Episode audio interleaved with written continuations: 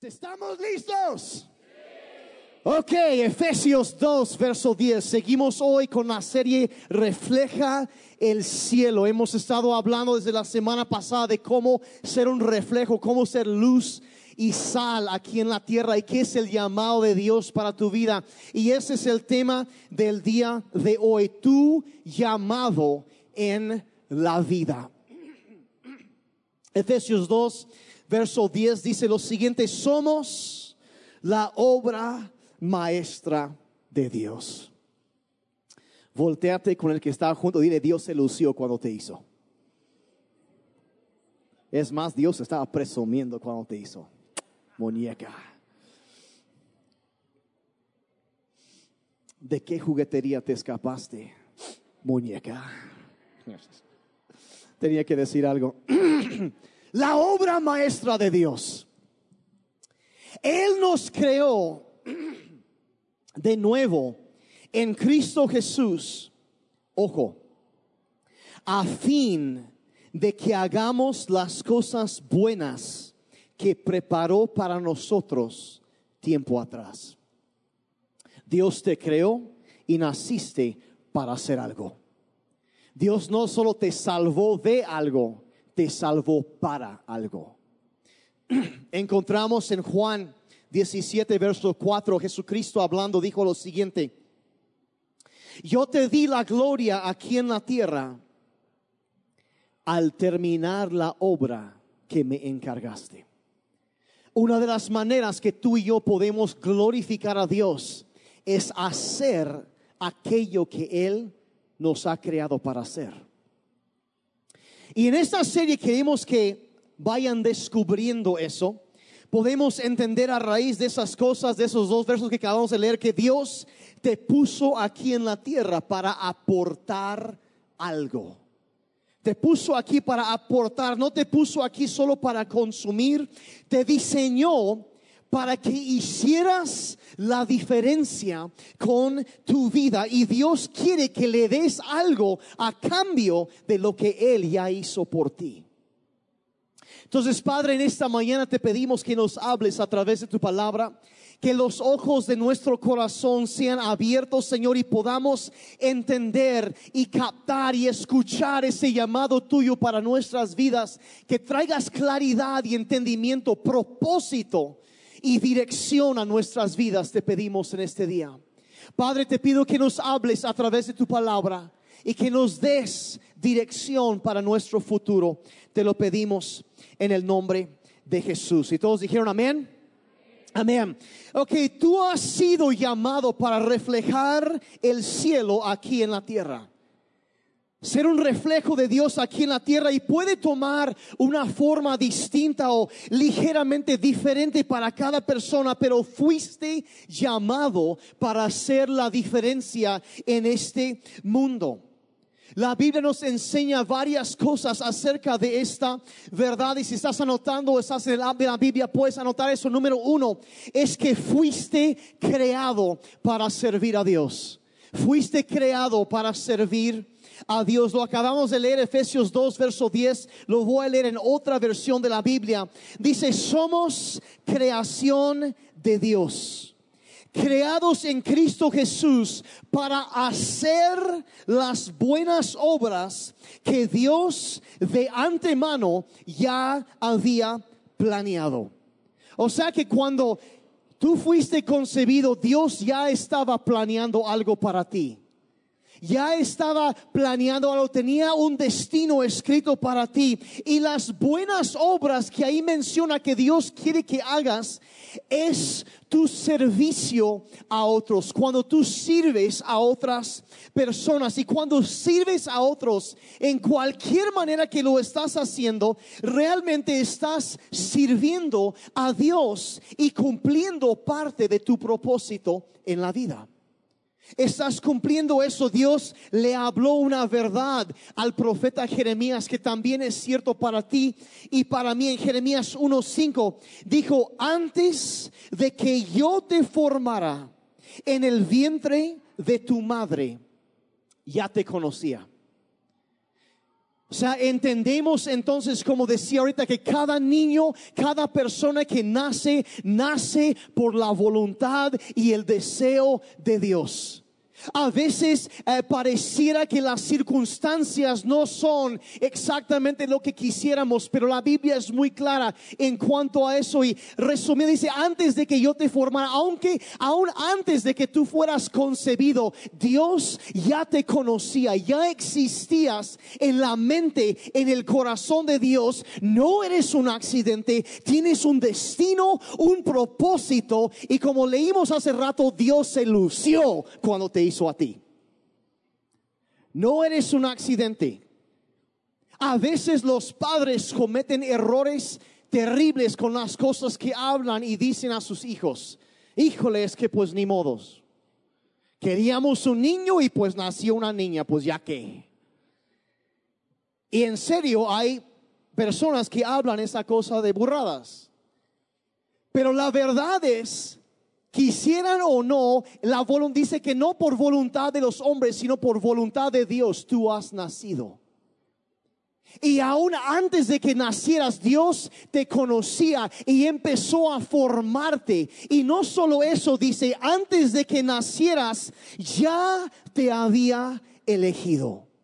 Y él sigue adelante hablando al profeta le dice, tú fuiste llamado profeta para las naciones. Y le dice, sabes que hay un propósito, una tarea específica que Dios tenía preparada para él.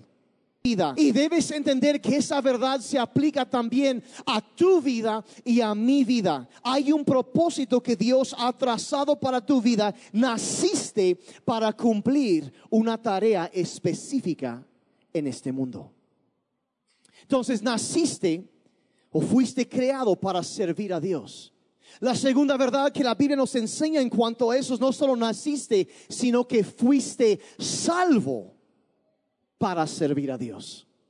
Fuiste creado para servir a Dios y fuiste salvo para servir a Dios. Segunda de Timoteo 1, verso 9, dice que nos ha librado y nos llamó a la santa vocación. ¿Qué es una vocación? Es algo que tú a lo cual dedicas tu vida. Y dice que hay una santa vocación, hay algo a lo cual Dios quiere que, que, dediques tu vida a eso. Y es un llamado porque Él te ha llamado a eso, te salvó, te libró del, de la muerte, te rescató, te salvó y te llamó a la santa vocación. Dice, no por nuestras obras, o sea, no por algo que tú hayas hecho, sino según el intento suyo, o sea, el deseo suyo y su gracia. En otras palabras, fue por el deseo de Dios que tú fuiste salvo. Nada que tú hayas hecho te ganó la salvación. Fue la gracia de Dios que te alcanzó y te transformó y te dio vida nueva, que te acercó a Dios. Entonces podemos entender en todo eso que sí, Dios, aun cuando dice la Biblia, estábamos muertos en nuestros pecados, hablando espiritualmente, porque hay personas que pueden ser físicamente vivas y espiritualmente muertas. Cuando estamos muertos en nuestros pecados, Cristo nos rescató. Y a eso está cuando no podíamos responder, tú no te ganaste la salvación, Dios te amó, Él te salvó por nada que tú hayas hecho pero te salvó para algo.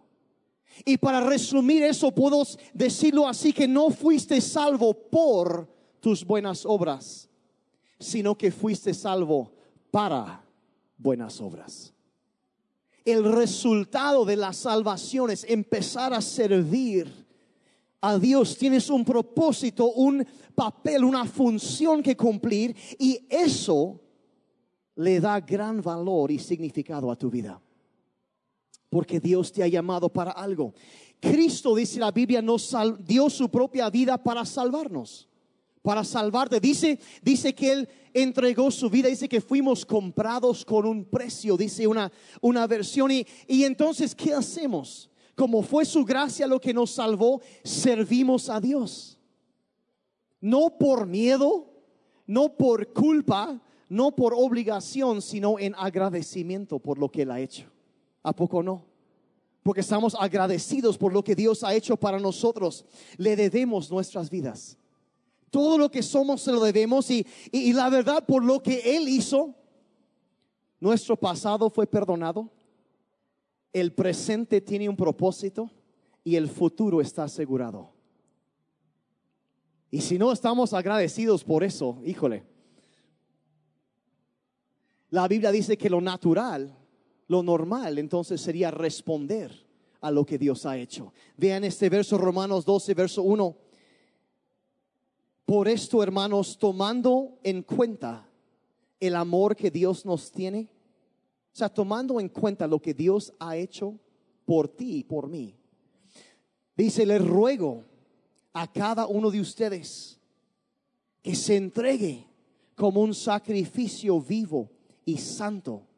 Este es el único sacrificio que a Él le agrada. O sea, nos dice que debemos responder a lo que Dios hizo para nosotros. ¿Me están siguiendo? Responder a su gracia, a su amor, tomar en cuenta y, y, entregarnos por completo a Él en agradecimiento, porque ese es lo que a Dios le agrada. Entonces, dar nuestra vida para servir a Dios. No solo fuimos salvos de algo, fuimos salvos para algo. Incluso se nos dice que el amor, el, el servicio que hacemos en amor para los demás. Cuando decimos, Señor, gracias por lo que hiciste, quiero servir, ayudar a alguien más en agradecimiento por lo que tú hiciste. Dice, esa es la, la muestra o la evidencia que la salvación haya venido a nuestra vida. Primero de Juan 3:14 dice, nosotros sabemos que hemos pasado de la muerte a la vida porque amamos a nuestros hermanos. Cuando actuamos en amor, es la, la prueba, dice, el que no ama permanece en la muerte. Es una advertencia fuerte. En otras palabras, si no amo a los demás y si no deseo servir a los demás, pues debo preguntarme si Cristo realmente está en mí. Si no tengo ganas de servir a nadie, algo está raro lo que está diciendo. ¿Por qué? Porque un corazón salvo es un corazón que quiere servir, que quiere servir a otros. La Biblia nos relata la historia de de, un día que Jesús estaba ministrando y llegó a la casa de Pedro y su suegra estaba enferma. Y es la, la primera vez en la Biblia que vemos a un hombre pidiendo, Señor, toca a mi suegra. Algunos captaron, pero no voy a... Y ella estaba enferma. Entonces la Biblia relata que Jesús, ella tenía una fiebre muy alta y estaban preocupados por ella. Y dice que Jesús se acercó, oró por ella, la sanó. Y encontramos en Mateo 8, verso 15, la respuesta de esta mujer. Ella dice, luego, ella se levantó y comenzó a servirle se levantó y comenzó a servirle. Y eso es, ah, eso es lo que nosotros debemos hacer cuando Cristo viene y toca nuestra vida. Es lo natural que queremos servir a Cristo, que más conozcan de Él. Fuimos sanados para sanar a otros. Fuimos ayudados para ayudar a otros. Fuimos bendecidos para bendecir a otros. Y el enfoque empieza a ver hacia otros. Fuimos salvos para servir, no solo para sentarnos y esperar el cielo. Hay gente que piensa que eso es todo lo que hay en la vida cristiana, pero no es así. Mira, ¿alguna vez te has preguntado por qué es que cuando Dios nos salva, no nos lleva inmediatamente al cielo? ¿Nunca te has preguntado? Oh, Señor, aquí estoy, ¿no? Llévame. Si, si fuera nada más para eso, pues nos llevaría. Pero la verdad es que nos deja aquí en la tierra por un propósito, porque hay algo que Él espera que hagamos, eh, que, que nos puso aquí para hacer su obra, su propósito. Dios no solo te salva de algo, te salva para algo. Entonces, fuiste creado para servir a Dios, fuiste salvo para servir a Dios, y número tres, también fuiste llamado para servir a Dios.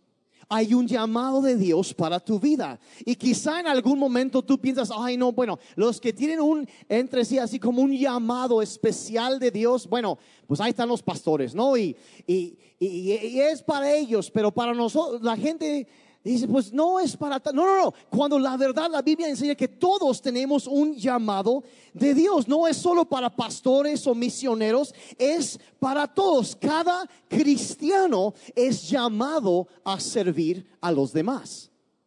Así reflejamos el cielo. Tu llamado a la salvación incluye un llamado al servicio. Es lo mismo. Levantarnos y servir al Señor de nuevo por tercera vez hoy, Efesios 2.10, somos la obra maestra de Dios. Él nos creó de nuevo en Cristo Jesús a fin de que hagamos las cosas buenas que preparó para nosotros tiempo atrás. Una versión dice incluso antes de la fundación de la tierra. Dios ya tenía un plan, un propósito para tu vida, para mi vida. Y sin importar lo que sea tu carrera o tu trabajo, Dios te ha llamado a servirle de tiempo completo. Donde tú estás sirviendo a otros. No solo es para los pastores o los empleados o el staff de la iglesia. La verdad es que cuando tú usas las habilidades que Dios te dio para ayudar a otros, estás cumpliendo el propósito de Dios. Es lo que estábamos hablando la semana pasada. Cuando pones tus dones al servicio de los demás, estás cumpliendo tu, propósito. Entonces, una de las razones, y si estoy empujando, yo sé que estoy empujando para algo ahorita. Una de las razones que debes, miren, ¿cómo explicarlo así? Es posible asistir a la iglesia pero nunca realmente participar.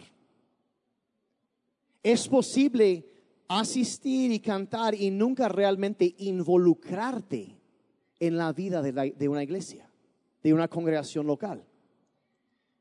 Hay gente incluso que lo, puede hacer por muchos años, pero nunca realmente se integran y participan en la familia de la iglesia. Y una de las razones que hablamos de eso, estoy hablando es porque de las maneras prácticas de cumplir el llamado de Dios para tu vida es integrarte y participar en algún ministerio o servicio aquí en la iglesia. De servir a Dios de esa forma. Vean lo que dice en 1 Corintios 12, verso 27. Dice, pues bien, ustedes son el cuerpo de Cristo. Y cada uno de ustedes es un miembro con su función particular. tienes una función particular en el cuerpo de Cristo, en la iglesia. Tienes, se necesita de tu servicio en la iglesia porque hay una función que solo tú puedes llenar. Y la verdad no hay ministerio o servicio porque servicio y ministerio es lo mismo. Cuando tú estás sirviendo a alguien más, cuando tú preparas unas enfrijoladas, para tus hijos y los ingratos ni siquiera las gracias te dan, ¿verdad? Tú no solo estás sirviendo, estás ministrando. Cuando sirves a alguien más, estás ministrando. Y no hay ministerio insignificante.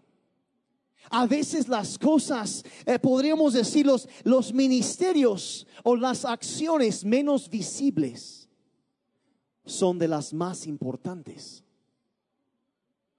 Cuando nadie más lo ve, alguien está haciendo algo y hace que todo lo demás gire. Y el cuadro que, que, Pablo pinta con este pasaje habla del cuerpo de Cristo y habla de, de personas que tienen una función particular. Es como hablar de, de un cuerpo físico que, que tiene órganos y cada órgano tiene una función. Y, si, imagínate qué pasaría si uno de los órganos de tu cuerpo decidiera dejar de funcionar. ¿Verdad, doctora? Imagínate. ¿Qué pasaría? Si un día tu hígado se despierta y sabes que me voy de vacaciones por un año, ¿qué pasaría con lo demás? Entonces, y al mejor si ves el hígado no es la cosa más atractiva, así que digamos. Pero qué tan crucial es su función. Tiene una función particular. Y lo que Pablo aquí está diciendo es que todos tenemos una función. Y es, imagínate que, que dice el hígado, dice, ay no, me cansé. Que alguien más se encargue, no soy yo, solo quiero que me alimenten. Es más, estoy buscando una iglesia donde me puedan atender a mí.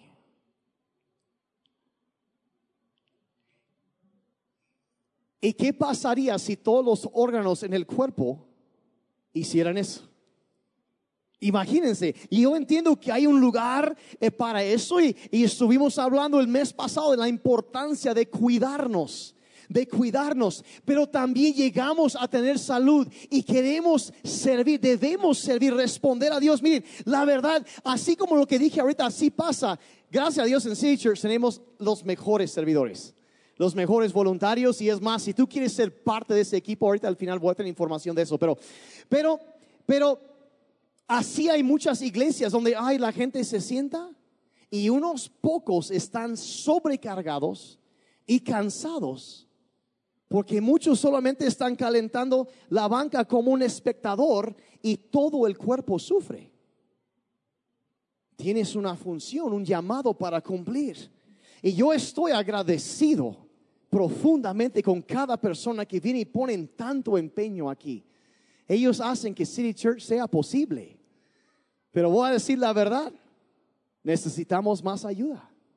Necesitamos más ayuda, necesitamos seguir creciendo y que los equipos se vayan llenando más. Mira, no solo fuiste creado para servir a Dios y fuiste salvo para servir a Dios y fuiste llamado para servir a Dios, pero número cuatro, también se te manda servir a Dios se nos manda servir a Dios. No es solamente, ay, me voy a sentar y que me alimenten toda la vida. No, llega un momento en donde tienes que empezar a responder a lo que Dios ha hecho. Vean lo que Jesús dijo muy claramente en Mateo 20, 28. Dice, recuerden que yo, el Hijo del Hombre, que es un título de la divinidad de Cristo, por cierto, dice, no vine para que me sirvan sino para servir y dar mi vida en rescate para muchos.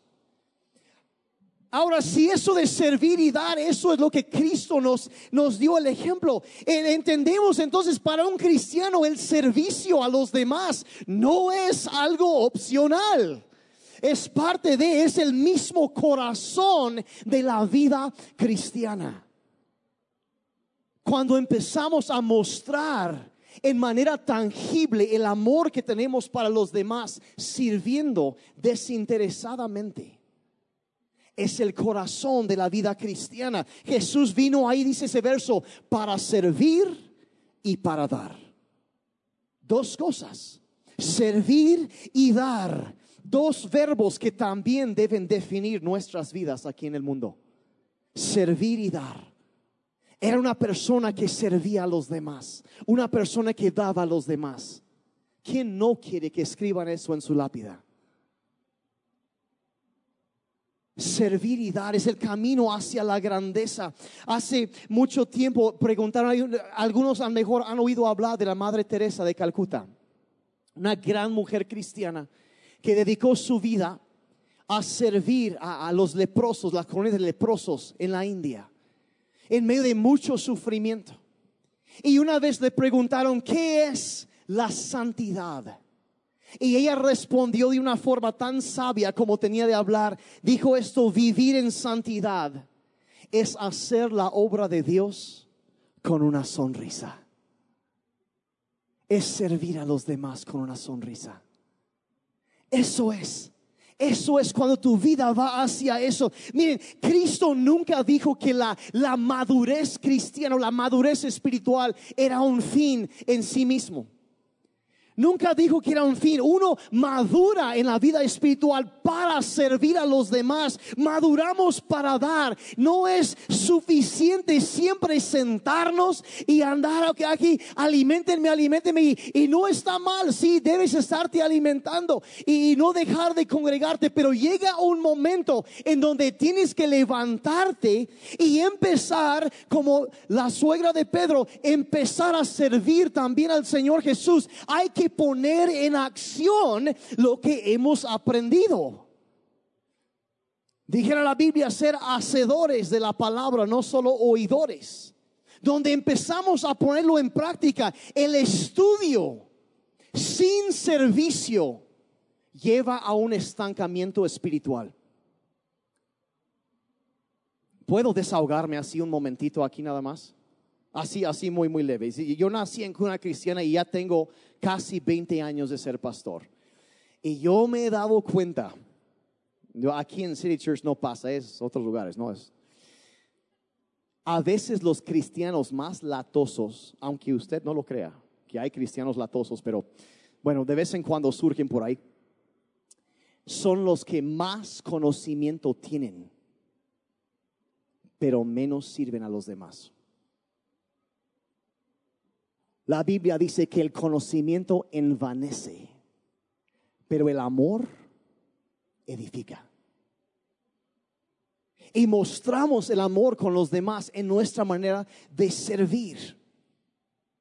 Hay una comparación clásica que hablan del mar de Galilea y el mar muerto en Israel. El río Jordán pasa, entra al mar de Galilea y sale y de ahí sigue su curso y llega al mar muerto. Y el mar de Galilea siempre está recibiendo, pero también está dando agua. Agua y sale y hay mucha vida y muchos peces, mucha vida marina ahí en en ese lago. Pero el mar muerto no tiene salida, nada más recibe. Y no vive nada en ese lugar. Y es un paralelo de cómo es la vida cristiana. Si una persona está recibiendo, pero también está dando, habrá vida en ellos. Pero si solamente están recibiendo, recibiendo, recibiendo, se vuelven como el mar muerto y nada vive en ellos. Y si fuera yo a ser muy directo, podría decir incluso que la última cosa que algunos cristianos necesitan es otro estudio bíblico. Porque ya tienen suficiente conocimiento bíblico. Lo que necesitan hacer es empezar a ponerlo en práctica ejercitar sus músculos espirituales sirviendo a los demás. Y ya me están viendo bien serios algunos. No sé si ya pisé mucho callo o cómo estuvo el asunto ahí. Decíamos honestos, es lo opuesto de lo que queremos. Muchas veces queremos que hay, hay que nos atiendan, que me sirvan, que me atiendan a mí. Ay, estoy buscando una iglesia que satisface mis necesidades y me sea de bendición. ¿Está bien? Pero tarde o temprano, la actitud debe llegar a busco un lugar para servir y ser bendición donde el enfoque se vuelve, se va hacia afuera en lugar de estar sobre nosotros. Conforme maduramos en la vida cristiana, el enfoque debe cambiar y ser para servir a los demás.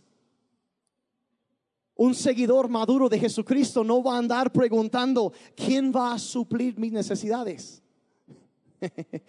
Comienza a preguntar, ¿qué necesidades puedo yo suplir? Y está muy incómodo aquí. Miren, a veces, ay, bueno, pues, ay, qué cosa. Miren, al final de tu vida, un día, tu vida, mi vida, todos nos vamos a parar delante de Dios. Y Dios va a evaluar qué tan bien servimos a otros con nuestra vida. Romanos 14, verso 12 dice, sí, cada uno tendrá que dar cuentas a Dios de sus actos. O sea que Dios, un día Dios va a comparar el tiempo y la energía que gastaste en ti mismo con lo que invertiste sirviendo a otros. Los va a comparar. Y, en ese momento, la verdad, yo me temo que a veces las excusas que muchas veces ponemos van a sonar muy vacías. Es que tenía que acabar esa serie en Netflix. Es que tenía que hacer esto, tenía que hacer aquello, tenía que hacer eso y, aparte había mucho que hacer en el trabajo. Mira, mira, y no estoy abogando porque deje su trabajo de ninguna, no estoy diciendo eso, pero la pregunta es, ¿qué va a responder Dios? A ver, a ver, si yo te hice, te formé, te salvé, te llamé, y te envié para que sirvieras a otros, ¿qué parte no captaste? Entonces, e, eso es el, y, y, se pone todavía más serio el asunto, porque vean lo que advierte aquí a los que no creen.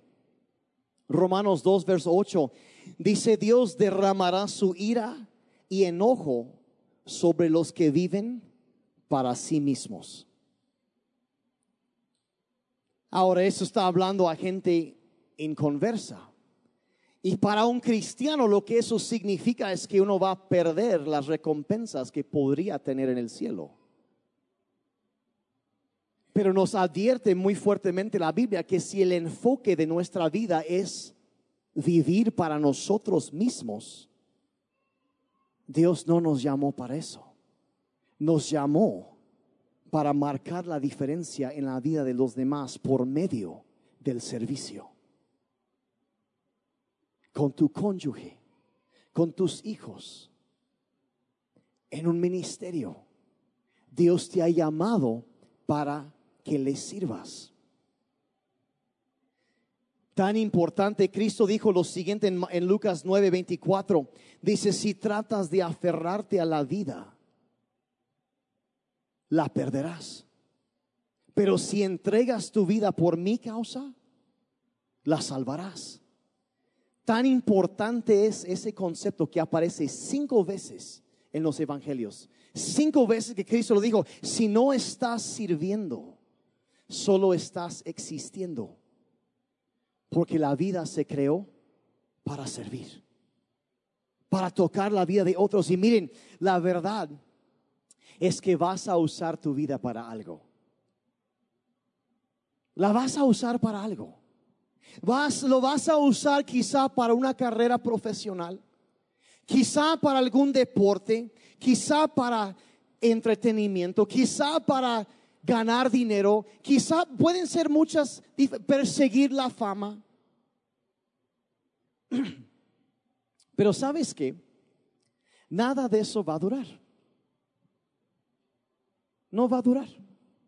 La única manera de dejar una huella que perdura es a través de servir a otros. Es lo que haces para Dios y para otros. Es la única manera de dejar un legado, es la única manera de reflejar el cielo. Si quieres vivir una vida significante, el servicio a otros es el camino. Y créanme, si tú ves cualquier personaje en la historia grande que dejó huella, verás que eso fue lo que ellos hicieron. La Madre Teresa sirvió. La lista podría seguir tantas personas que sirvieron, sirvieron. Dios quiere usarte para marcar la diferencia en este mundo. Tienes algo para aportar. Y si fuera yo bien directo, que lo soy, si no estás involucrado en algún servicio o ministerio, ¿por qué no? Miren, y con esto ya termino, ¿eh? La gente dice a veces, ay, no, es que, ay, ¿cómo, cómo yo? Les quiero leer una lista de personas en la Biblia con algunas observaciones acerca de ellos. Abraham era viejo. Jacob era inseguro. Lea era fea. José sufrió bullying. Sansón era codependiente. Moisés tartamudeaba. tartamudeaba. Gedeón era pobre. Raab había sido inmoral.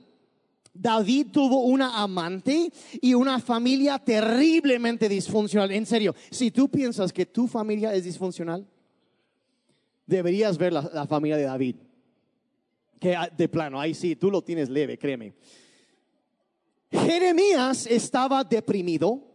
Jonás era un rebelde, Noemí era una viuda, Juan el Bautista, bueno, Juan el Bautista era raro. Pedro era impulsivo, Marta se preocupaba por todo, la samaritana fracasó en múltiples matrimonios, Zacarías no era popular, Tomás tuvo dudas, Pablo tenía problemas constantes de salud y Timoteo era un tímido. ¿Y sabes qué? Dios los usó a todos y te usará también a ti. Hay un llamado, un propósito específico para tu vida. ¿Qué esperas? Naciste para reflejar el cielo aquí en la tierra. naciste para servir a los demás. Fuiste creado para eso. Fuiste salvo. Dios te llamó y Dios te manda servir a los demás. Una vida de servicio.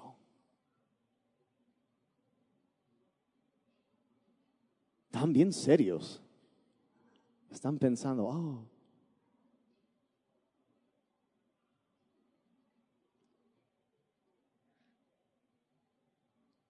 Hay muchas cosas que podría decir, pero me voy a limitar porque el tiempo, el tiempo apremia. Si tú estás quieres tomar un paso, dices, yo quiero hacer eso, yo necesito. Queremos que descubras. La semana pasada hablamos de la visión de City Church. Existimos para ayudar a la gente a conocer a Dios, a encontrar libertad, a descubrir su propósito, a hacer la diferencia, a unirte a un equipo, a hacer la diferencia quieres servir, quieres ser parte del ministerio de la iglesia. y tienes algún, ya un poco de tiempo asistiendo, ay, que llegué el domingo pasado y bueno, queremos que conozcas bien, te empapes bien de la cultura de la iglesia, que veas la visión hacia dónde vamos, que queremos lograr aquí. Y cuando tienes un par de meses, oye, yo quiero ser parte de eso, queremos que seas parte del equipo. Y obviamente hay pues, requerimientos morales que la Biblia establece para eso. Pero si tú estás interesado en servir, en ser parte de alguno de los equipos, acércate acá al área, de conéctate. En la tarjeta de conexión dices, yo quiero, quiero servir. Y anótate. Y te vamos a contactar y platicar de los requisitos y todo eso acerca de eso para que tú puedas empezar a desarrollar el ministerio a lo cual Dios te ha llamado. Porque lo he dicho muchas veces, mi tarea como pastor no es hacer todo, mi tarea como pastor es levantar un ejército de ministros de Dios. Y cada uno tenemos un ministerio. Algo que podemos hacer para tocar la vida de alguien más. Y nada es insignificante. Entonces, Padre, te damos gracias en esta tarde por que nuestras vidas tienen un propósito, Señor. Padre, gracias que tú nos has elegido Padre, que cada persona, cada hombre, cada mujer, cada joven, cada señorita que está aquí o escuchando esto, Señor, tienen un propósito en su vida. Padre, que hay una razón por la cual los has llamado. Que hay un sueño, un, un deseo tuyo para sus vidas, Señor. Y Señor, nos damos cuenta que es a través de servir a otros que realizamos ese propósito y ese deseo tuyo para nuestras vidas. Y Señor, te pedimos que nos ayudes a descubrir eso. Y Señor, no solo descubrir y tener conocimiento intelectual acerca de eso, sino Padre, que seamos personas que empezamos a poner en práctica, que nos movemos y empezamos como, como Pablo decía, de presentar toda nuestra vida hasta nuestro cuerpo para servir, Señor, en respuesta al amor que tú tienes para nosotros. Padre, ayúdanos a encontrar la manera de servir a los demás y así cumplir nuestro propósito en la vida y Señor cumplir el sueño tuyo para nosotros que es reflejar tu amor a través del servicio. como Cristo vino para servir y para dar. Padre, que eso se pueda hablar de cada uno de nosotros también te pedimos. En el nombre de Jesús. Y así con los ojos cerrados, quizá estás aquí por primera vez o primeras veces y, y eso de entregarte a, a Jesús.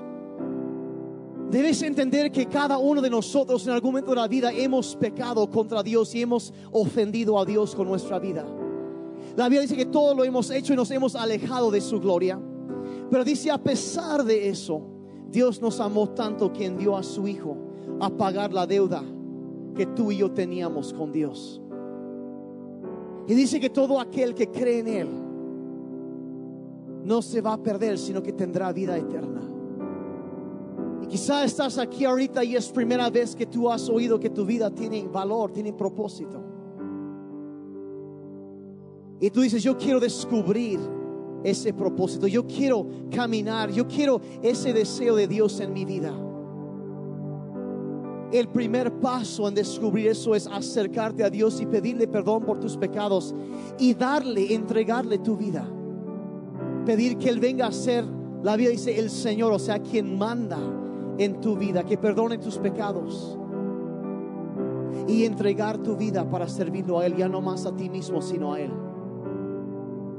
Y si estás aquí en esta mañana y dices, sabes que yo quiero hacer eso, yo quiero entregar mi vida a Cristo Jesús. Con los ojos cerrados, si hay alguien aquí que quiere decir, yo quiero pedirle perdón a Cristo, yo quiero que Dios me perdone y quiero darle mi vida. Si eso eres tú con los ojos cerrados, si pudieras levantar tu mano porque yo quiero orar por ti. Gracias, gracias, gracias. Muchas gracias, gracias por la sinceridad. Muchas gracias, gracias. Lo pueden bajar. Si hay alguien más, yo quiero orar por ti. Gracias. Si hay atrás, gracias. Quiero dirigirte una oración aceptando a Cristo e invitándolo a que venga a nuestras vidas. Y si pudiéramos todos en voz alta decir eso, dile, Padre Celestial, toma mi vida. Soy un pecador y necesito un Salvador. Perdona mis pecados. Jesús sálvame. Creo que tú eres suficiente. Moriste por mí para que yo pudiera vivir para ti. Lléname con tu espíritu. Mi vida te pertenece. Vivo para servirte. Gracias por vida nueva. Puedes tener la mía en el nombre de Jesús. Pueden darle un aplauso al Señor por vida nueva.